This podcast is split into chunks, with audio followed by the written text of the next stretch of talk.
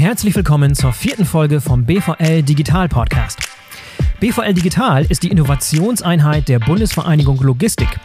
Ich bin euer Host, Boris Felgendreher, und heute habe ich Frank Dreke zu Gast. Frank Dreke ist der Vorstandsvorsitzende der BLG Logistics. Das Unternehmen hat eine sehr lange und stolze Tradition. 1877 in Bremen gegründet und heute mit mehr als 100 Standorten auf der ganzen Welt vertreten. Ich habe mich mit Frank Dreke im Hauptsitz der BRG in Bremen getroffen und ihm in gewohnter Podcast-Manier das Du angeboten.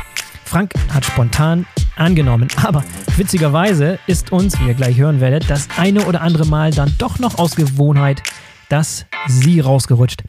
Naja, Frank und ich haben über viele Themen gesprochen. Unter anderem darüber, wie sich die Welt der Logistik in den letzten Jahren gewandelt hat, wie die BRG engen Kontakt zu jungen Startups aus Bremen und aus ganz Deutschland sucht, welche Technologien und Innovationen bei BRG Logistics im Alltag schon zum Einsatz kommen, wie sich das Arbeitsfeld der Logistik gerade wandelt, Franks ganz persönliche Meinung zu den Themen Brexit und Trump und noch vieles mehr.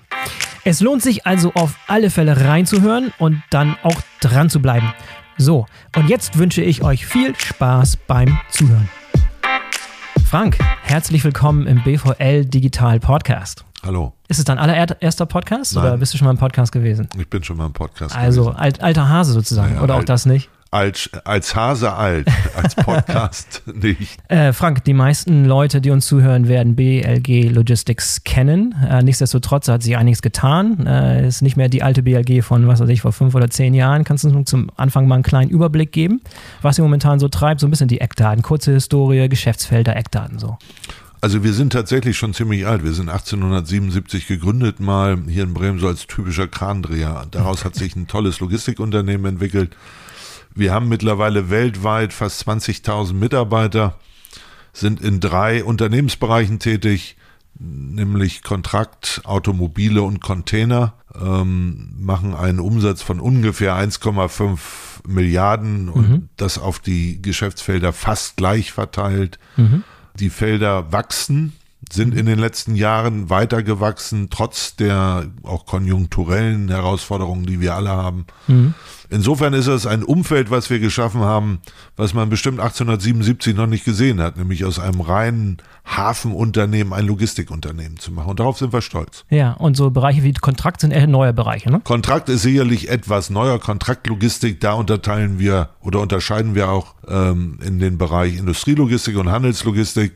Und wir sind für viele Kunden weltweit tätig, die man gar nicht mit der BG in Verbindung bringt.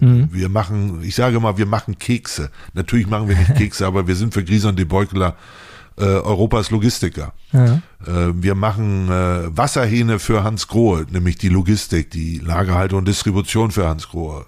Wir machen für äh, große Automobilkunden natürlich auch Logistik, sowohl Überseelogistik als auch Logistik in den Werken. Wir versorgen, wir versorgen Bänder äh, mit vorgefertigten Teilen, um die Autos zu Ende zu bauen. Das machen wir übrigens auch für Siemens bei den Waggons. Also diejenigen, die im ICE fahren, äh, und wenn der ICE von Siemens hergestellt wird, sitzt auch in einem Teil der BLG. Denn die BLG-Leute waren daran beteiligt. Wir können uns nicht verstecken vor der BLG. Genau. Überall die Finger drin. Überall die Finger drin. Ja, interessant. Also der, der alte etablierte Hase. Da kommt der Begriff wieder, der, der Logistikbranche.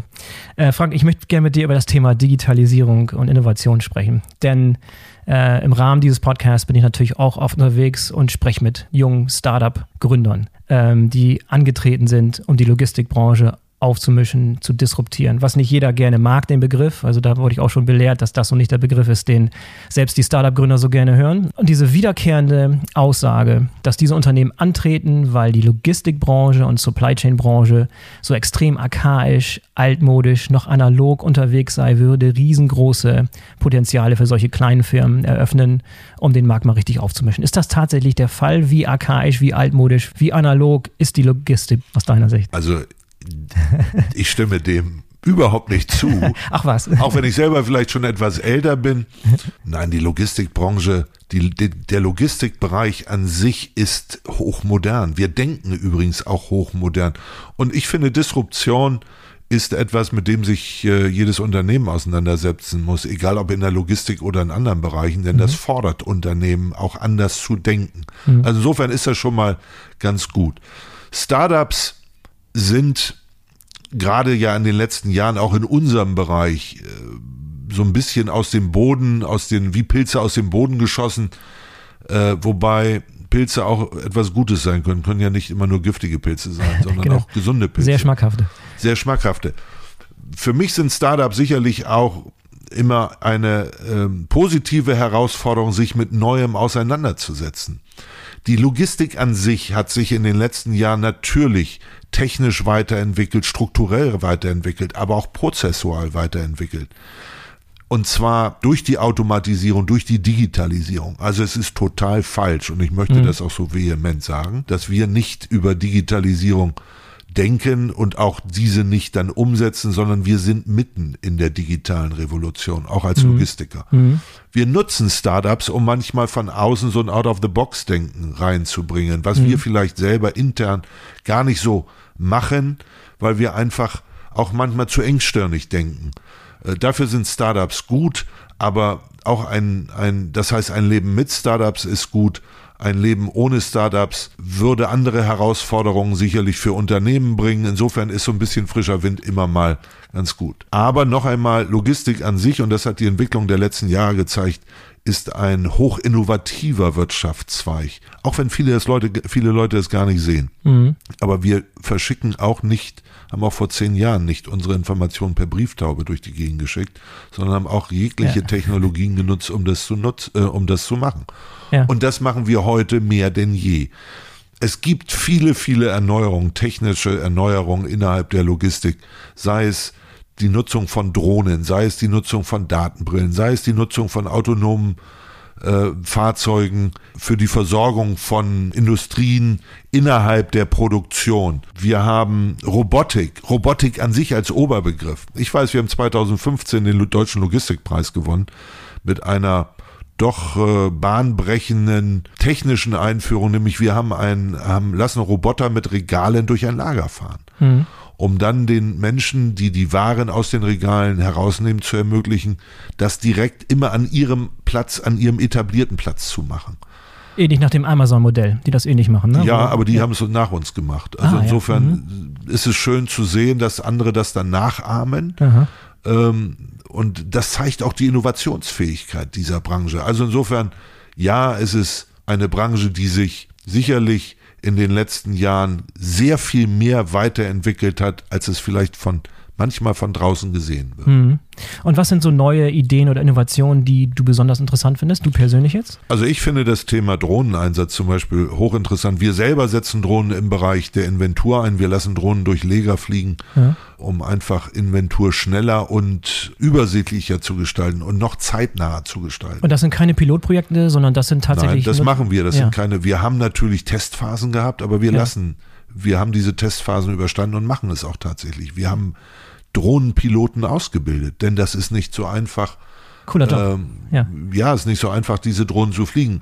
Das alleine zeigt, natürlich wird es Bereiche geben durch die Digitalisierung und Automatisierung, die auch wegfallen werden. Aber es wird auch wieder neue Bereiche geben. Und Drohnenpilot ja. ist so ein Bereich, äh, der sich dadurch entwickelt hat. Datenbrillen sind ein, ein unheimlicher Fortschritt wenn es darum geht, ähm, die richtigen Teile aus einer Box zum Beispiel in eine Box zu packen, weil ich viel genauer die Daten sofort vor mir habe. Ich muss nicht, ich muss nicht mit, mit Papier arbeiten. Oder ich sehe auch durch Darstellung in der Brille, wo ich die Teile genau hinpacken muss, in der Kiste, damit sie nicht an den falschen Fleck kommen. Denn wenn sie dann just in sequence irgendwo ans Band gehen, dann müssen, müssen die Teile alle an ihrem richtigen Ort sein. Mhm. Also da spielen Datenbrillen eine immense Rolle. Das sind so für mich zwei, zwei ganz, ganz wichtige Dinge. Die Drohnengeschichte wird nicht nur von uns eingesetzt, die ja, wird klar. von uns in Legern eingesetzt, aber auch, wir haben sie zur Perimetersicherung eingesetzt, das heißt zur Grenzsicherung von Flächen. Mhm. Bevor sie ähm, unbedingt Sicherheitskräfte nachts durch die Gegend laufen lassen, können sie auch Drohnen steigen lassen und lassen dann die Grenzen weil es natürlich auch äh, dazu kommt, dass wir Waren irgendwo stehen haben, die wertvoller sind als normale Beispiel Waren. Bremerhaven. Ne? Bremerhaven. Automobil Automobil ja, da lassen wir noch keine Drohnen fliegen. Das hat aber auch mit der Flugsicherung zu tun. Das muss man übrigens immer beachten. Ja, das glaube Man ich. kann nicht Ja. einfach Drohnen fliegen lassen. Aber Ja. wir haben es in, in Cuxhaven. Äh, lassen, wir, lassen wir Drohnen zur Perimetersicherung zum Beispiel fliegen. ja, interessant. Und ja. das, das sind so, so Bereiche, die sich einfach ganz toll entwickelt haben. ja. Also Robotik an sich ist ein, ein, ein Bereich, der für die Logistik eine immense Rolle spielt. Mhm. Gibt es Bereiche, von denen Sie sagen werden, das ist ein Bereich in, innerhalb der Logistik, der noch lange Zeit immun sein wird äh, gegenüber Digitalisierung und dieser, dieser Automatisierung? Na, ich glaube, es, man kann keinen Bereich Ja, herausheben. fast alle Bereiche. Fast alle Bereiche sind in irgendeiner Weise, und wir wollen das auch nicht über, so als Halbwort benutzen, das ist schlicht und ergreifend eine Weiterentwicklung, technische Weiterentwicklung dessen, was wir jetzt haben. Das Ganze geht nur schneller. Deswegen sprechen wir ja auch von einer, von eher revolutionärem Charakter. Ja. Wir haben uns auch in den letzten Jahren weiterentwickelt, noch einmal. Aber wir entwickeln uns viel schneller weiter und müssen auch den Mut haben, das zu tun.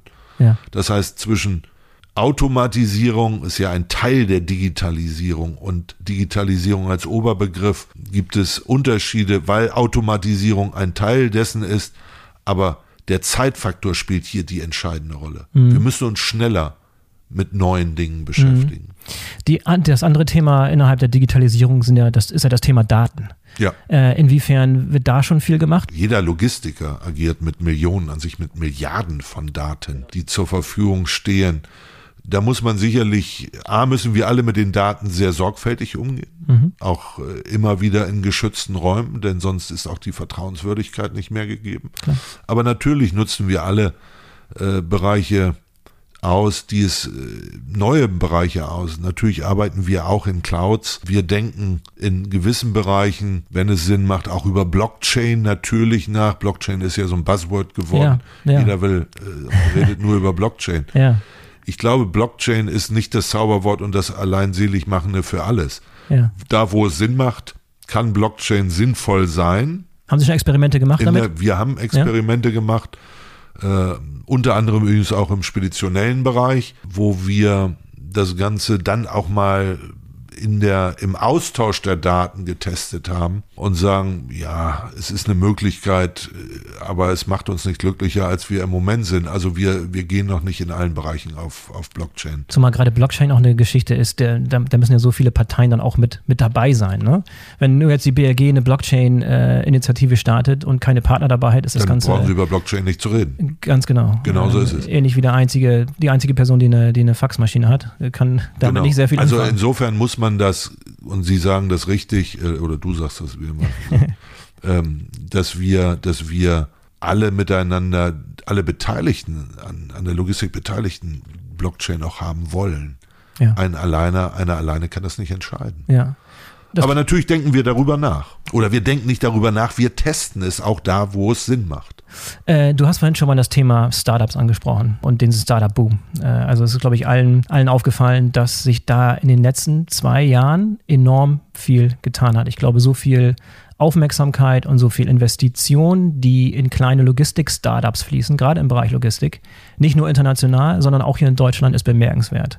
Was ist deine, ist, was ist deine Sicht der Dinge? Wie, wie schätzt du diese, die, diesen, diesen Boom ein? Ist es ein Boom? Siehst du das genauso? Was, was ist deine. Also ich finde, ja, Boom ist ja, ist ja auch so etwas, Boom kann ja, kann man manchmal als Übertreibung ansehen. Nein, ich finde es nicht übertrieben. Ich finde es eher äh, sehr positiv, dass sich so viel entwickelt hat, weil das zeigt auch das Interesse an unserem Bereich, das Interesse an unserer Branche. Ja. Äh, was in den vergangenen Jahren vielleicht nicht so der Fall gewesen ist. Aber die Entwicklung, dass ohne Logistik eine Volkswirtschaft an sich gar nicht existieren kann, zeigt auch diese Entwicklung im Startup-Bereich. Und was ich vorhin sagte, ist wirklich auch meine persönliche Meinung. Startups bedeuten auch, dass man einfach mal so ein bisschen out of the box denkt, dass, dass Menschen sich Gedanken machen außerhalb des normalen Prozesses, ähm, was vielleicht ein Unternehmen, wo sich ein Unternehmen nicht die Zeit nimmt, das zu tun oder auch nicht den Raum gibt, das zu tun, Ja. ähm, was falsch wäre. Weil meine Erfahrung ist, unsere Erfahrung in unserem Unternehmen ist, wir haben ein, ein Innovationsteam vor Jahren mal gegründet, nicht weil wir sagen, das ist, das ist modern, das ist, das ist hip, sondern weil wir sagen, wir müssen Menschen haben, die mal außerhalb des, äh, des normalen Kastens, in dem wir uns ja befinden, denken und einfach mal ganz wilde Ideen haben. Ich bezeichne immer diese Truppe als die jungen Wilden, obwohl die vom Alter her gar nicht so jung sind. Die ist intern bei euch hier. Die ist intern. Wie groß ist die Gruppe? Äh, das sind sieben Personen. Mhm. Und die dürfen und sollen auch, sind auch direkt beim Vorstand angebunden ah ja, cool. in der Führung und sollen auch einfach wilde Ideen verfolgen, sollen sich mit Startups auseinandersetzen, mhm. sollen aber auch initiieren im Markt, um Startups die Chance zu geben, mal über neue Dinge nachzudenken. Mhm. Deswegen, wir veranstalten auch eigene Pitch Nights. Wir nehmen an Hackathon-Style mit Themenstellungen, wo wir sagen, Jungs, Mädels, überlegt mal, wie könnt ihr unser Problem lösen? Ja. Und das macht, damit haben wir extrem gute Erfahrungen gemacht. Ja, können wir mal so ein Beispiel nehmen von dieser, dieser, dieser Pitch Night? Also wir haben, wir haben. Das ist so die Höhle der Löwen BLG-Form. Ja, das ist so ein ja. bisschen Höhle ja. der Löwen BLG-Form, wo wir dann Themen diesen jungen Leuten stellen. Ein Thema war zum Beispiel ein, ein automatisiertes Rolltor zu entwickeln, was es zwar schon gibt, aber okay, also wir, die Themen sind vorgegeben. Die Themen sind vorgegeben. Ja. Da, da, dadurch, also ihr habt schon eine gewisse, gewisse Idee davon, was ihr gerne an Innovationen ja. begutachten ja. wollt, sozusagen. Wir also, geben immer aha. Themen vor. Ja. Also wir lassen nicht einfach nur, das heißt, bei einer Pitch Night geben wir nur den Rahmen vor. Mhm. Aber in Hackathons zum Beispiel geben wir Themen vor. Okay, okay. Also das müssen wir unterscheiden. Pitch Nights, da sagen wir, wir laden einfach junge Leute ein, die mal ihre hm, Ideen vorstellen, okay, um ja. zu sehen, sind die ja. Ideen einsetzbar. Ja. Aber bei Hackathons geben wir Themen vor. Ja. Und äh, lass uns mal Pitch Night als konkretes äh, Beispiel nehmen. Wie viel, wie viel solche Pitch Nights? Wir haben da? die eigene BLG Pitch Night haben wir jetzt erst einmal durch. Ja, ich war leider nicht da. Ich habe es gesehen, aber leider konnte ich äh, nicht. Die, die toll waren, das waren auch Teilnehmer aus ganz Deutschland. Und äh, wir haben große, großen Zuspruch gerade von jungen Leuten gehabt, die sich das auch angeschaut haben. Ja, super. Und ähm, da saßt du dann in, der, in deinem Stuhl äh, in der, als, als Jury und hast da. Ja, ich in dem Fall war leider nicht dabei, weil ich auf Reisen also, war. Aber ja. mein Kollege, mein Vorstandskollege ja. war dabei. Mhm. Und äh, mit einigen anderen Kollegen, die dann, ähm, ja, die dann natürlich ihr Votum abgeben und sagen, wer war gut, wer war nicht gut.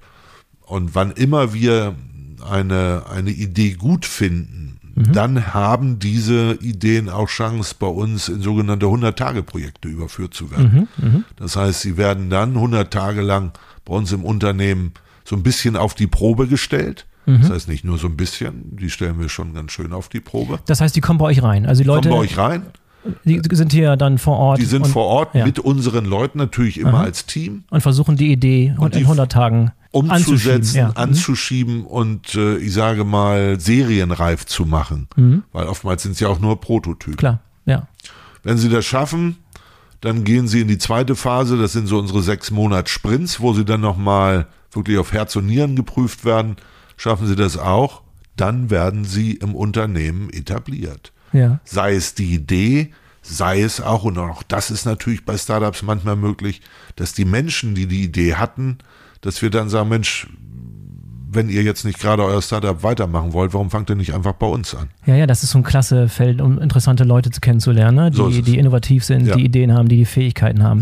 Mhm. Äh, dieses Digital Logistics Hub in, in, in Hamburg, was du wahrscheinlich kennst, macht das, macht das ähnlich. Die haben diese Corporate Partner, wie VW zum Beispiel, die da sitzen und mit, mit kleinen Startups zusammenzuarbeiten, nach einem ähnlichen Format. Aber eins der, der, der Teilziele da ist wirklich auch, einfach mal so ein bisschen zu gucken, wer da, wer da sich so tummelt. Und vielleicht ist der ein oder andere dabei, der bei Volkswagen arbeiten möchte in einer Innovationsabteilung oder bei, bei der BRG in eurem Fall. Genau. Also es, ja. ist, es ist auch eine gute Suche nach, nach Talenten. Ja.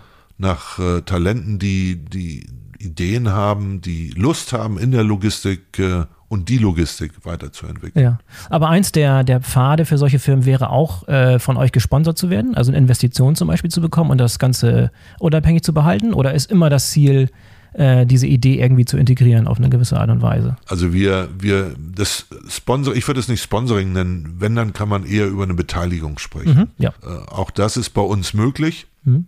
Ähm, wobei eine Beteiligung nur, natürlich nur dann Sinn macht, wenn wenn die Idee auch wirklich in das Umfeld so passt, dass man sie möglicherweise auch integrieren kann. Das mhm. muss nicht immer hundertprozentig sicher sein, mhm. aber ich beteilige mich an sich ungern an etwas, wenn ich nach 100 Tagen merke, nee, das ist nichts. Nee, nee, machst du. Also klar. 100 ja. Tage müssen sie schon alle überstehen. Am besten ist auch noch diesen sechs Monats Sprint. Ja. Und dann überlegt man sich, wie man weitermacht. Und das kann auch sein, dass man sich dann beteiligt, ja. Ja. Und gibt es schon ein paar gute Beispiele von Firmen, die äh, integriert wurden? Oder? Also wir haben, wir haben, nein, wir haben noch keine Firmen integriert, aber wir haben natürlich Innovationen schon genutzt. Mhm. Ja. Mhm. Äh, sei es die Messung von Räumen durch, durch sogenannte Messwürfel, also Art Zauberwürfel. Mhm. will das nicht, Zauberwürfel sagt jeder, wir drehen dann an diesem Würfel, nein. Aber das sind so, das sind so Bereiche, die wir, wo, wo wir ähm, den Startups äh, die Möglichkeit gegeben haben, es auch praktisch bei uns umzusetzen. Wir haben übrigens die Drohnen, die wir eingesetzt haben, auch über ein Startup das erste Ja. Mal eingesetzt. Und äh, wie ausgereift müssen die Ideen sein, um da teilnehmen zu können? Wenn ich jetzt einfach nur eine Idee habe, kann ich da auftauchen oder muss ich schon irgendwie ähm, Ja, konkret was Nein. vorweisen können? Was sind die Grundvoraussetzungen da? Also wenn mal- jemand jetzt zuhört und denkt, Mensch, ich habe da eigentlich eine Idee mit dem Kumpel. Also wenn er eine Idee hat und sagt, die möchte ich gerne mal vorstellen, dann, äh, Sagt ihr nicht nein? dann sagen wir nicht nein. Das wäre Ja. auch falsch. Das ist ja, genau das, was wir nicht wollen. Wir wollen ja nicht im Keim etwas ersticken, was wir noch gar nicht kennen. Ja. Äh, Und diese, das ist vielleicht auch das, das Thema, das wir in unserer Branche grundsätzlich haben. Wir sind nicht so alt, dass wir sagen, nee, nee, nee, nee, das wollen wir nicht, ist alles viel zu modern und ähm, ne, das Alte kann Ja. das besser machen. Nein, diese Branche ist so modern und öffnet sich allem. Also nichts im Keim ersticken, sondern immer raus mit den Ideen. Ja, klasse. Jetzt entwickelt sich gerade so ein Logistik-Ökosystem hier in Bremen, was interessant ist. In Bremen ist jetzt nicht gerade so der, der Zentrum für, für, für Technologie-Startups, aber es gibt immer mehr interessante Unternehmen, die hier aus, dem, aus der Bremer Region kommen. Ich hatte zum Beispiel kürzlich das Gespräch mit Rydel, äh, dieses elektrische Lastenfahrrad, was du kennst. Ähm, siehst du das genauso? Ist das gerade hier, ähm, entwickelt sich hier, hier was in Bremen? Wenn wir über den Logistikbereich sprechen, denke ich, dass wir in Bremen Gott sei Dank jetzt diese Entwicklung haben. Wir haben da ein bisschen Nachholbedarf, obwohl ich oder wir alle nicht verstehen, warum wir hier gerade in Bremen den Nachholbedarf haben, denn Bremen ist eines der Hauptlogistikcenter Deutschlands. Genau, ja. Ähm, vielleicht hat das so ein bisschen damit zu tun, dass wir dazu neigen, nicht das kundzutun, was wir eigentlich schon machen. Mhm. Äh, darunter leidet Bremen ja immer etwas im Vergleich auch zu anderen Understatement. dass wir so ein bisschen, äh, genau, dass wir Ja. Understatement machen. Denn es gab schon immer viele, viele kleine, junge Unternehmen, die sich mit, mit neuen Dingen beschäftigt haben. Es gibt hier auch tolle Institute, nehmen wir nun mal das Biber. Äh, Wenn wir das Biber nehmen, dann, dann sprechen wir viel zu wenig darüber, was wir für eine Perle wissenschaftlicher Forschung hier eigentlich in Bremen haben. Stimmt, ja. Also insofern ist diese Entwicklung gut, die wir jetzt hier erfahren. Und ich glaube auch, wir müssen viel mehr laut geben. Das unterstützen wir auch. Das unterstützen wir auch als BEG. Das unterstützen wir, weil wir dann, auch wenn Hackathons zum, zum Beispiel stattfinden, Themen dort reingeben.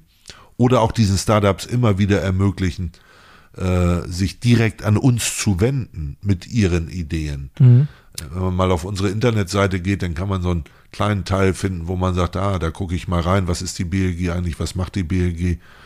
Und dann kann ich mich da als Startup auch mal in Anführungsstrichen bewerben, damit man mal mit uns Kontakt aufnimmt. Klasse. Äh, Frank, das Thema Arbeitsfeld ist ein, äh, ein weiteres Thema, was mich sehr interessiert und unsere Hörer auch.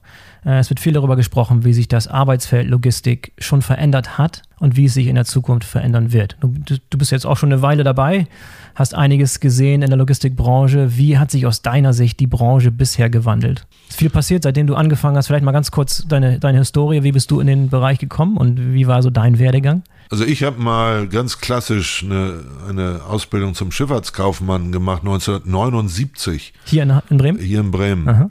Da gab es noch konventionelle Schiffe, das heißt außerhalb Containers, Containerschiffen gab es wirklich große Frachter, die auch noch nach Bremen kamen. ähm, heute kennt man die nur noch weniger. Wir haben immer noch einige auch konventionelle Schiffe im Neustädter Hafen, aber an sich sprechen die meisten immer nur über die großen Containerschiffe und Autocarrier. Es hat sich natürlich ganz viel technisch getan. Ich sage mal, 79 haben wir noch diejenigen, die Konnossemente, das heißt das Wertpapier bei einer Verschiffung, bei einer Verladung kennen.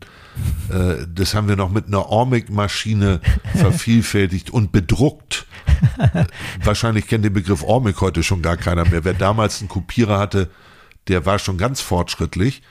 Und es gab auch keine E-Mail, sondern es gab noch Telex. Das heißt, man tippte in eine Telex-Maschine, die einen Telex-Streifen auswarf, seinen sein, äh, sein Text, um dann diesen getippten Telex-Streifen wieder in die Maschine zu, lesen, zu legen, um ihn dann rauszusenden. Das, das können sich junge Leute heute nicht mehr vorstellen. Aber das war selbst 1979 noch so. Das machen wir heute natürlich alles ganz anders. Aber das zeigt so ein bisschen auch die wahnsinnige technische Entwicklung. 79 gab es übrigens keine Handys. Es gab übrigens auch Klar. kein Nintendo und es gab auch keine Sony PlayStation. Ja. Also allein diese Entwicklung zeigt, dass sich innerhalb von 40 Jahren die Welt komplett gedreht hat. Mhm. Wir haben Hafenumschlag gänzlich anders gemacht. Containerbrücken äh, gab es zwar auch schon 79, der Container ist ja 66 nach Bremen gekommen, aber die Umschlagsgeschwindigkeit die, der, der Terminals, die Größe der Containerschiffe, heute 23.000 TUs, ich muss direkt mal überlegen, 79 hatten wir vielleicht, wenn es hochkam, 800, 700, 800 TUs. Niedlich, ja. Das war, genau, das ja. waren niedliche Schiffe, das waren Fiederschiffe in der heutigen Zeit. Da hat sich unheimlich viel gewandelt. In der Kontraktlogistik gab es keine autonomen Routenzüge. Da gab es auch nicht Begriffe wie Pick by Light oder es gab auch keine, keine Codes, die vorher gescannt wurden, um eine Inventur leichter zu machen, um zu wissen, was im Lager ist. Das sind alles nur so, so an sich ganz einfache Beispiele. Mhm. Wahrscheinlich können wir uns jetzt drei Stunden darüber unterhalten, was sich alles geändert hat. Ja. Die Welt hat sich, hat sich komplett verändert. Aber das Schöne ist, dass, dass die Menschen, die das gemacht haben, sich mit verändert haben. Es sind mhm. äh, Berufe, die es früher auch in der Hafenwirtschaft gab. Den Beruf des Küpers kennt heute keiner mehr. Äh, das war ein, ein, ein Mensch, der im Hafen Waren getestet hat, der sie untersucht hat, qualitativ untersucht hat. Es gab Fruchtküper, Baumwollküper. Das gibt es heute nicht mehr. Ja. Äh, das wird in der Regel von Maschinen gelöst, aber dafür gibt es andere Berufe. Es gab 79 nicht die Vielzahl von äh, Containerbrückenfahrern, es gab nicht die, die Vielzahl von Vancarrier-Fahrern, es gab auch nicht die großen Lagerverwaltungssysteme, die bedient werden mussten, damit Leger überhaupt ja. in der Größenordnung bewirtschaftet werden können. Das ist bis heute alles passiert. Nun sind wir aber in der nächsten Revolution. Nun werden wir Terminals erleben, wo wir automatisieren, wo wir möglich sogar, möglicherweise sogar autonome Geräte fahren haben. Denn bei Automatisierung ist ja immer noch jemand in der Kanzel, aber Macht, äh, um einzugreifen. Beim autonomen Fahren ist ja wirklich keiner mehr dabei. Das wird passieren da müssen wir auch offen mit umgehen. Und das heißt, Berufsbilder werden sich verändern, Berufsbilder werden möglicherweise nicht mehr vorhanden sein, aber es wird neue Berufsbilder geben. Ich habe vorhin den, das Beispiel des Drohnenpiloten genannt. Oder desjenigen, der möglicherweise den Van Carrier auf der Fläche, der dann autonom, erst automatisiert, aber dann autonom fährt, trotzdem überwacht und steuert, weil er immer noch mal haken kann. Ähm, das heißt, wir werden auch viel mehr in die Ausbildung investieren müssen. Mhm. das heißt, die Leute, die jetzt solche, solche Jobs machen, werden bei euch intern umgebildet für, für neue ja, Aufgaben. Ja, wer die, wer, wer, das hat natürlich auch immer was mit dem Willen zu tun. Will ich das wirklich? Ja. Der Mensch, wenn er es nicht will, wird sich nicht, äh, wird sich nicht zwingen lassen, in diesen neuen Bereiche zu gehen. Aber ich sage mal, vor 40 Jahren sind wir mit etwas angefangen und die meisten, die ich zumindest noch aus meiner Zeit kenne, inklusive mich selbst, wir waren bereit, uns zu verändern. Ja. Und das ist auch gut so. Aber ich glaube, dieser, dieser, dieser Bedarf, dass man Leute braucht, die sich wirklich aktiv weiterbilden wollen, am, am Ball bleiben wollen, ich glaube, der, dieser Bedarf ist, ist größer denn je, oder? Der ist riesig, der ist riesig ja. und deswegen ist auch der, der Appell an uns, den wir uns selber immer stellen, dass wir viel in die Ausbildung, in die Weiterbildung und auch in die ich sag mal, Umorientierung innerhalb des Unternehmens investieren werden. Mhm. Nicht nur wollen, wir tun es und werden es weiter tun. Mhm. Gibt es ein paar Beispiele, was ihr so intern macht für, für Weiterbildung von Mitarbeitern? Wir haben, wir haben Programme sowohl im gewerblichen Bereich, wo wir weiterbilden. Das hängt von den wirklichen Tätigkeiten ab, die unsere Mitarbeiterinnen und Mitarbeiterinnen tatsächlich durchführen. Wir haben Managementprogramme. Äh, wir sind gerade in einem Riesenprogramm, was sich Take the Lead nennt, wo wir 1500 Führungskräfte inklusive des Vorstands mit dem ein und demselben Führungsprogramm schulen in unterschiedlichen Facetten, damit wir wirklich alle auch auf einer Ebene denken und auf einer Ebene führen. Wir haben neue Werte beziehungsweise alte Werte, die wir aber für veraltet hielten, neu überdacht und im Unternehmen etabliert. Äh, das heißt, der Kulturwandel, den wir zurzeit innerhalb der BEG durchlaufen, ist gewollt ist wichtig, um uns für die nächsten 10, 15, 20 Jahre gut aufzustellen. Mhm. Was ja auch oftmals äh, nicht so sehr Aufmerksamkeit erfährt, ist die, ist die Tatsache, wie international so eine, Logist so eine Karriere in der Logistik sein kann. Äh, ich habe kürzlich mit ähm, dem ähm, Head of Logistics für Electrolux gesprochen. Ein absoluter Weltenbummler, der irgendwie in, in 10, 15 verschiedenen Ländern in Asien gelebt hat innerhalb seiner Karriere. Das sieht da wahrscheinlich auch ähnlich so. Gibt es die Möglichkeiten bei der BRG auch, oder? Ja, wir haben durch unsere verschiedenen Auslandsstandorte natürlich die Möglichkeit, nicht nur nicht nur jungen Leuten diese Möglichkeit zu geben, dorthin zu gehen, sondern wenn jemand sagt, Mensch, ich habe Interesse an dem Job, den wir in den USA haben oder in Malaysia haben oder in Südafrika haben, oder in Indien haben oder in Polen haben, ich will jetzt nicht alle Länder aufzählen, dann ist das immer möglich bei uns. Ja, wird das gerne in Anspruch genommen? Machen Und es wird Leute? von, es wird von, von, wird immer wieder von Menschen in Anspruch genommen, die sich auch verändern wollen und ja. von jungen Menschen. Da muss man sagen, von jungen Menschen unheimlich gern. Ja. Weil wer bereit ist, die Welt kennenzulernen, sollte das auch tun und gibt, die Chance gibt's einfach fast nutzen. keinen besseren Bereich als Logistik, um das auszuprobieren. Absolut. Ja. Sehe ich ganz genauso. Ich selber ja. habe hab in den USA gelebt, war für ja. zwei große internationale Reedereien tätig und habe die Welt dadurch kennengelernt. Also insofern sollte man das immer machen. Wenn du mal so guckst, was bei euch im Unternehmen momentan für Leute gefragt sind. Was sucht ihr momentan für Leute? Was für Fähigkeiten sind gefragt? Und was sind so Fähigkeiten, die besonders schwer zu bekommen sind? Also wir, wir müssen ja unterscheiden zwischen dem gewerblichen und kaufmännischen Bereich. Mhm. Durch die Vielfältigkeit, die wir im gewerblichen Bereich haben, suchen wir Staplerfahrer, wir suchen Packer, wir suchen aber auch Teamleiter für Distributionscenter. Wir suchen Prozessingenieure, wir suchen Projektmanager. Das heißt, das sind natürlich dann die nicht gewerblichen, mhm. gerade die letztgenannten. Aber im gewerblichen Bereich ist die Vielfältigkeit so groß, dass man an sich gar nicht alle aufzählen kann, weil wir mhm. halt viele Tätigkeiten haben, Klar.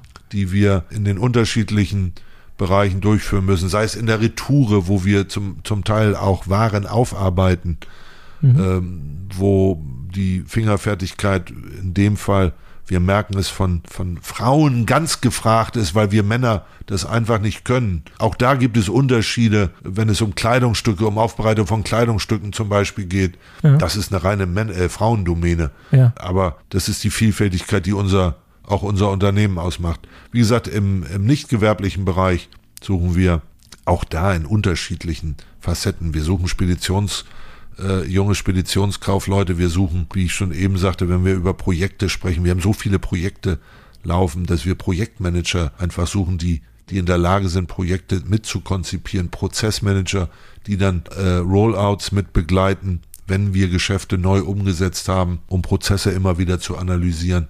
Wir suchen aber auch im Finanzbereich immer wieder Leute, die sich neu orientieren wollen, um systemisch uns durch oder durch neue Systemeinführungen uns dann unterstützen können. Also wie sieht es mit dem IT-Bereich aus? Ja, wichtig den, für euch? Den äh, habe ich. Oder habt ihr viel outgesourced? Habt ihr arbeitet nein, ihr viel nein, mit? Der ist extrem wichtig für uns. Wir arbeiten natürlich auch mit mit anderen Unternehmen, aber unser IT-Bereich ist äh, eines der Herzstücke des Unternehmens, mhm. weil ohne vernünftige IT würde unser Unternehmen nicht funktionieren. Also mhm. auch da immer wieder neue Leute, die wir äh, suchen Vorausgesetzt, das Unternehmen wächst und kann auch die Anforderungen, die der Markt an uns stellt, äh, noch weiter befriedigen. Und das muss unser Ziel sein. Mhm. Wir sind im Markt so gut etabliert, dass wir sagen, wir werden das richtige, immer wieder das richtige Personal dafür haben, dass wir mhm. unserem Ruf gerecht werden. Mhm. Und eins der, der Kriterien äh, für, für gerade für junge Mitarbeiter, wenn sie bewerten, bei was für einem Unternehmen sie sich bewerben sollten, äh, ist heutzutage das Thema Nachhaltigkeit. Ja. ja, wenn man jetzt mal sieht, was auf den Straßen los ist, jeden Freitag und auch irgendwie gefühlt jeden, jeden anderen Tag, äh, sind junge Leute gerade dabei, sich wirklich zu organisieren, zu demonstrieren und für Nachhaltigkeit einzustehen und dann auch wirklich das einzufordern von Regierungen, äh, von Städten, von Unternehmen und von, auch von ihren Arbeitgebern. Was macht ihr im Bereich Nachhaltigkeit? Wie seid ihr aufgestellt? Ihr seid euch sicher der, eurer, eurer Rolle bewusst, äh, was für eine große Rolle ihr spielt äh, beim Thema CO2 zum Beispiel und anderen Themen. Wie seid ihr aufgestellt beim Thema Nachhaltigkeit? Das kann man bei uns, und auch das empfehle ich, in unserem wirklich tollen Nachhaltigkeitsbericht komplett nachlesen. Wir legen sehr viel Wert auf Nachhaltigkeit. Nehmen wir den CO2-Ausstoß. Wir haben uns 2011 ein Ziel gesetzt, basierend auf den Zahlen von 2011, den CO2-Ausstoß innerhalb von zehn Jahren um 20 Prozent zu reduzieren. Mhm. Das haben wir zwei Jahre früher geschafft. Mhm. Das schafft man nicht, weil man nicht äh, Dinge, weil man sich nicht darum kümmert, sondern eben weil man sich intensiv darum kümmert. Wir haben einen eigenen Bereich Nachhaltigkeit, der sich mit ausschließlich mit diesem Thema im Unternehmen befasst. Mhm. Es geht um Lichtquellen. Natürlich äh, werden Lichtquellen auf Terminals untersucht, werden Lichtquellen in Lagerhallen und Distributionszentren untersucht, die wir zum größten Teil, nein, wir haben sie mittlerweile alle umgestellt. Auf LED. Auf LED. Ja. Wir gucken uns unsere Fahrzeuge an, unsere äh, Fahrzeuge, die wir für den operativen Betrieb auf Containerterminals oder auch auf Autoterminals oder in Inlandterminals brauchen. Zum Teil haben wir umgestellt auf elektronische, auf elektrische Fahrzeuge, zum Teil sind diese Fahrzeuge aber auch in erheblichem Maß erneuert worden, um den CO2-Ausstoß durch neue Motoren einfach mhm. äh, herunterzuschrauben. Wir haben eigene Windkrafträder. Wir haben eigene Windkrafträder, um die Energie, die wir in Terminals brauchen, selbst zu erzeugen und in unser Netz dann fließen zu lassen. Was ökologisch das Sinnvollste ist. Mhm. Das hat sich in großen Containerterminals gezeigt und das zeigt sich auch in Inlandterminals, die wir ja in großem Maße betreiben. Wir gucken auch, aber auch im tagtäglichen Leben darauf, was wir, wie wir mit, ähm, wie wir mit Schadstoffen umgehen. Ähm, wir haben ein eigenes Facility Management, was auch unsere Bürogebäude ständig immer wieder durchleuchtet, was wir besser machen können. Mhm. Wasserverbrauch, Stromverbrauch, Heizungen gucken wir uns an. Also all das Heizungen, aber auch noch einmal gehen wir aus den Bürogebäuden raus in unseren großen gewerblichen Immobilien, die wir zwar zum Teil nur betreiben, die uns nicht gehören, aber dann setzen wir uns auch mit denjenigen an den Tisch, die uns diese Immobilien vermieten äh, oder vermietet haben, um möglicherweise da eingreifen zu können. Also all das tun wir mhm dessen sind wir uns bewusst. Mhm. Gibt es ein paar Bereiche, wo du sagen würdest, Mensch, da müssen wir noch eine Schippe drauflegen, da ist noch einiges an Potenzial, da ist noch nicht, da, da geht noch mehr? Ja, ich glaube, wir, geht immer. wir das geht immer, das, das, ich sage mal pauschal geht immer mehr. Da würde ich keinen Bereich her, hervorheben. Habt ihr, äh, habt, habt ihr eure Ziele nochmal hochgesteckt, nochmal ein bisschen aggressiver? Noch mal, ja, wir ja? haben, dadurch, dass wir ja nun 20 Prozent früher erreicht haben als, als äh, angenommen, was sehr erfreulich ist, haben wir, und wir wissen, dass es dass es schwierig sein wird, haben wir nochmal wieder 10 Prozent obendrauf gepackt. Mhm. Wobei dann auch der Zeitraum natürlich etwas länger ist. Also wir sind jetzt in 2019, 2021 wollten wir die 20 Prozent erreichen. Wir haben das jetzt mal bis 2025 gestreckt, mhm. um zu sehen, ob wir es dann auch tatsächlich schaffen. Aber ich, mhm. ich bin ganz sicher, diese Diskussion wird Gott sei Dank und muss auch in einem Unternehmen immer fortgeführt werden und es muss auch immer Top-Thema bleiben. Ja. Ich habe jetzt gesehen, bei einigen dieser, dieser Demonstrationen haben sich jetzt auch schon Firmen beteiligt. Seid ihr auch schon dabei? Denkt ihr darüber nach da mal? Nein, also das, das, das tun wir nicht, weil wir grundsätzlich nicht in, an solchen Dingen teilnehmen wollen ja, ja. Äh, als Unternehmen. Es bleibt jedem selbst überlassen, Klar. aber ja. ich glaube, man sollte sich da als Unternehmen tun nichts raushalten. Das heißt aber nicht, dass wir uns aus der Diskussion des CO2-Ausstoßes oder der Öko des ökologischen Umgangs mit der Klar, ja. mit, mit dem Unternehmen an sich nicht beschäftigen. Das tun wir in so intensivem Maße. Also da tragen wir unsere Verantwortung voll und ganz. Ja. Ich würde gerne mit dir über das Thema Konjunktur und Welthandel sprechen. Thema Brexit, Thema Handelsstreit USA und China was sind für euch die verbundenen Risiken und Herausforderungen, gerade in Bezug auf diese beiden Themen, Brexit und dann der Konflikt zwischen China und, äh, und den USA? Also Brexit zuerst. Was glaubst du, was da kommt? Und wie, wie stark seid ihr davon betroffen? Ich fange mit dem letzten an. Betroffen sind wir, wenn wir unser direktes Geschäfts, unsere direkte Geschäftsentwicklung angucken, würden wir wahrscheinlich nicht so ganz stark betroffen sein, weil wir wenig wenig Waren umschlagen in unseren großen Containerterminals oder auch Autoterminals, die England betreffen. Mhm. Wir haben einen Teil Autos zum Beispiel, wo wir England oder durch Automobilhersteller England beliefern, aber das ist eher ein kleiner prozentualer Anteil. Mhm. Aber ich glaube, man darf das auch nicht nur auf das eigene Unternehmen im jetzigen, in der jetzigen Situation beziehen. Das wird grundsätzlich, würde grundsätzlich auf die Wirtschaft, die ja. europäische Wirtschaft und damit auch auf die ja. deutsche Wirtschaft einen immensen Einfluss haben. Und damit würden wir auch in anderen Bereichen davon betroffen sein, äh, wenn Unternehmen weniger produzieren oder in andere Bereiche produzieren, ändern sich auch wiederum logistische Strömungen. Mhm. Heißt es unbedingt, dass wir in diesen logistischen Strömungen dann gleich wieder involviert sind? Das sind alles Fragen, die wir uns stellen. Mhm. Äh, bei, bei Kunden, mit denen wir zurzeit zusammenarbeiten. Das machen wir aber mit den Kunden zusammen. Mhm. Habt ihr Vorkehrungen getroffen? Also wir würden, wir sind darauf eingestellt. Mhm. Wir, wir würden nicht überrascht sein. Äh, auch in den Terminals, wobei wir selber als Umschlagsunternehmen den Container nach England genauso schnell umschlagen wie den Container nach USA oder das Auto genauso schnell umschlagen mhm. oder die Ware im Lager genauso schnell bewegen. Hier geht es ja um zum Beispiel um Zollabfertigung. Äh, da kann ich sagen, die deutschen Häfen sind sehr gut vorbereitet oder wären sehr gut vorbereitet. Man hat hervorragende Vorkehrungen getroffen. Mhm. Aber es würde grundsätzlich die ganze Abfertigung verzögern. Klar, ja. Schiffe würden länger in den Häfen liegen.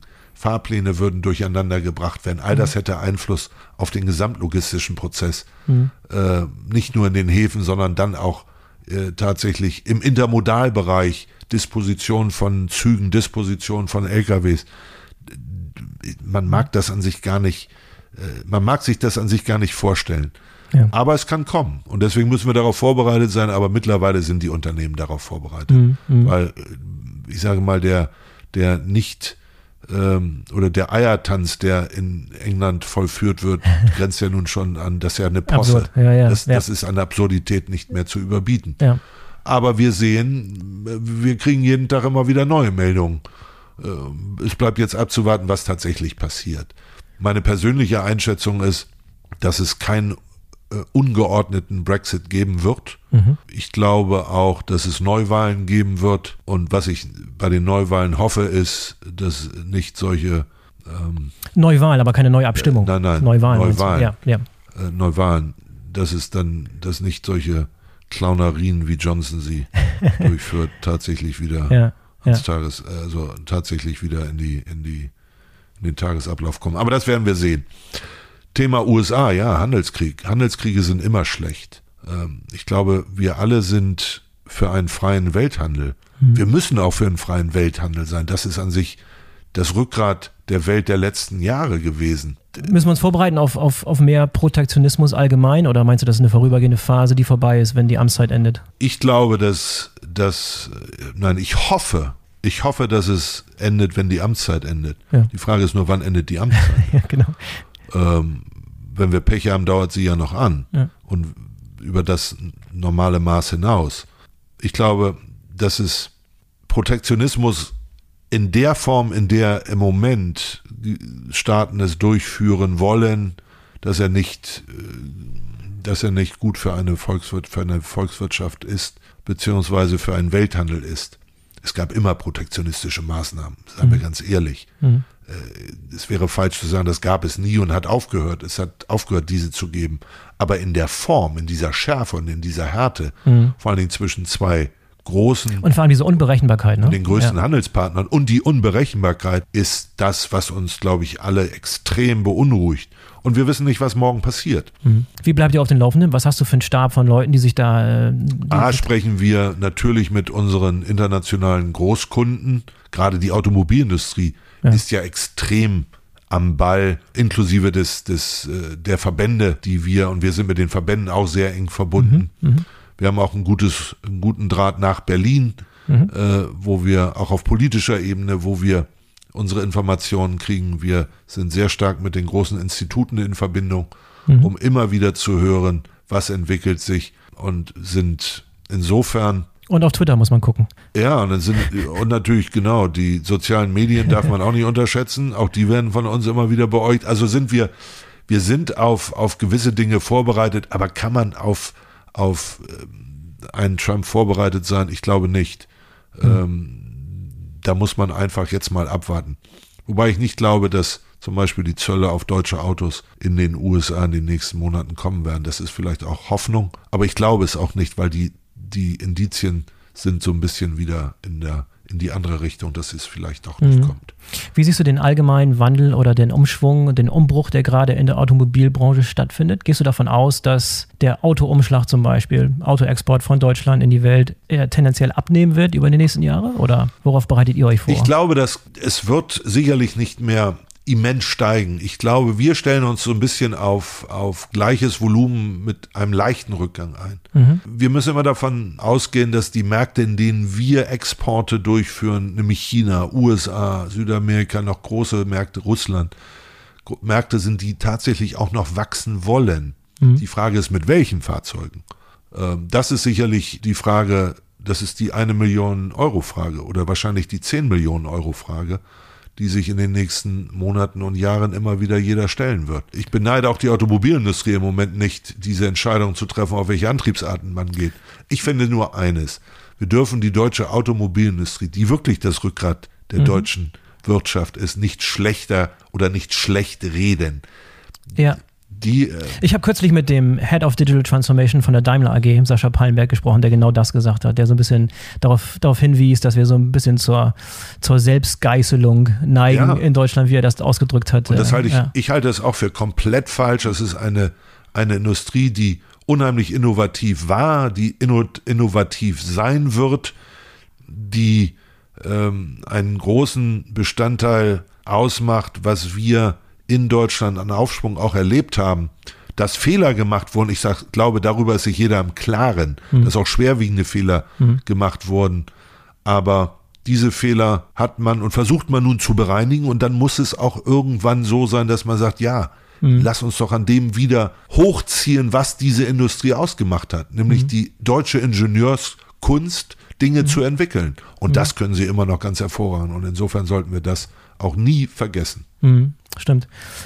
Frank, ich gucke auf die Uhr. Wir haben schon ganz schön lange gesprochen. Es hat sehr, sehr viel Spaß gemacht mit dir. Ähm, sollten wir mal ein zweites Mal einführen, vielleicht. Vielleicht nach Brexit, nach der zweiten Amtszeit, um mal zu gucken, wie der, wie der Status dann ist. Äh, in den nächsten Monaten, Wochen, oder in den nächsten Wochen kommt der Deutsche Logistikkongress. Du bist wahrscheinlich wieder vor Ort, wie in jedem Jahr, oder warst ja. du schon mal nicht da? Gab es schon mal ein Jahr, wo du nicht dabei warst? Ja, also in den letzten zehn Jahren nicht. Ja, ich werde wieder da sein, freue mich drauf das Motto ist ja dieses Mal mutig machen. Das ist genau das richtige Motto. Wir haben in den letzten Jahren über viele Dinge auf dem Logistikkongress gesprochen, dass sich Dinge erneuern, dass die Digitalisierung kommt, dass die Automatisierung kommt. Und nun, glaube ich, müssen wir auch alle mal darauf schauen, wie weit sind wir denn? Was haben wir denn gemacht? Waren wir mutig genug? Mhm. Haben wir mutig gemacht? Äh, haben wir unsere Unternehmen mutig umgestellt? Sind wir dabei, sie umzustellen? Lassen wir neuen Ideen weiter den Zugang zu den Unternehmen. Also insofern, ich freue mich wie in jedem Jahr auf diesen Logistikkongress. Weil Was magst du am liebsten am Kongress? Ich Der Inhalt finde, oder das Networking oder beides? Oder? Das Networking, das Networking ist eine, eine sehr entscheidende Rolle, ja. aber auch äh, die, die Vorträge, äh, die, beziehungsweise die Sequenzen, die tatsächlich abgehalten werden, sind, sind hochinteressant, weil man oftmals viel mehr Details auch mitgeteilt bekommt, die man mhm. mal eben gelesen hat, mal eben gehört hat. Und jeder ist natürlich in seinem Bereich der Fachmann, aber von außen dann mal wieder neue Impulse zu kriegen, das hilft. Und mhm. das, das erfrischt auch immer. Also insofern das ist eine Mischung aus beidem. Ja, du bist auch mit der Sequenz dabei, glaube ich, ne? Habe ich, ich gesehen bin im Programm. Mit einer ja. internationalen Sequenz dabei wo wir über das Thema Digitalisierung, Entwicklung, Digitalisierung, Innovationsmanagement beziehungsweise Umsetzung von Investitionen reden werden. Also es wird ganz spannend. Klasse, dann sehen wir uns vielleicht da, wenn dein Terminkalender nicht zu so voll ist. Wie machst du das? Gehst du da hin, einfach lässt es auf dich zukommen oder ist dein Terminkalender komplett ausgebucht, bevor Nein, du fährst? Meiner ist immer ausgebucht. Immer ausgebucht. Also ich bin, bin gut durchgeplant. Dann bin ich doppelt froh, dass wir heute diesen Termin hinbekommen haben. Und ich, ich hoffe, unsere Zuhörer auch. Mir hat es auf jeden Fall sehr viel Spaß gemacht mit dir hier in Bremen in der Zentrale von BRG Logistics. Frank, vielen Dank für das Gespräch und hoffentlich sehen wir uns in der Zukunft mal wieder für eine zweite Folge des Podcasts. Vielen Dank, Boris. Mir hat es auch viel Spaß gemacht. Dankeschön. So, das war die BVL Digital Podcast Folge mit Frank Dreke von BLG Logistics. Ich hoffe, es hat euch gefallen. Wenn dem so ist, dann solltet ihr nicht vergessen, den Podcast zu abonnieren, denn dann werdet ihr informiert, sobald eine neue Folge erscheint. Ich würde mich auch riesig über euer Feedback freuen. Vielleicht sehen wir uns ja auf dem Deutschen Logistikkongress in Berlin. Ich werde auf jeden Fall dort vor Ort sein. Am besten erreicht ihr mich über die BVL Connect App. Und wenn ihr auf dem Kongress seid, dann solltet ihr euch diese App sowieso runterladen, denn dann habt ihr das Programm, die Sprecher, den Lageplan etc. immer zur Hand und ihr könnt euch auch in der App mit anderen Experten vernetzen und austauschen und so auch mit mir. Also, bis dahin, vielen Dank fürs Zuhören, euer Boris Felgendreher.